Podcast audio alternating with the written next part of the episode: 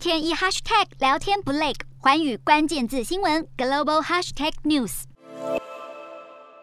大楼屋顶冒着熊熊大火，砖瓦碎片持续从楼顶掉落，消防人员急忙洒水灌救。乌克兰军方二号证实，俄罗斯空降部队在第二大城哈尔科夫登陆，企图夺城。哈尔科夫市长特雷夫指出，俄军不停向住宅区发射炮击，情况相当危险，但他承诺不会让这座城市落入俄军手里。基辅二号晚间再遭空袭，位于中央车站附近的皮夫尼契纳火车站发生爆炸，所幸无人伤亡。目前有数百名难民正在中央车站内避难。内政部指出，爆炸是由乌克兰防空系统击落的巡弋飞弹残骸自空中掉落后击中暖气管道，因而引发爆炸。至于位在南部具有重要战略意义的港口城市赫尔松，当地民众拍到越来越多俄军战车驶入市区。经过几天激烈交战后，当地市长科利哈耶夫证实赫尔松沦陷，这也是普丁下达入侵行动以来俄军攻克的第一座主要城市。赫尔松不少民众和官员撤退到附近城市尼古拉耶夫，东南部港口城市马利波也遭到俄军连续攻击十四小时，甚至一个有妇产科医院和学校的住宅区遭到袭击，造成四十二人受伤。俄国军方也首度公布这场战争中的死伤人数，但基辅称已经杀死五千八百四十名俄罗斯士兵。俄罗斯的说法远低于乌克兰对俄军的伤亡评估，是否有刻意短报数字，引发外界揣测。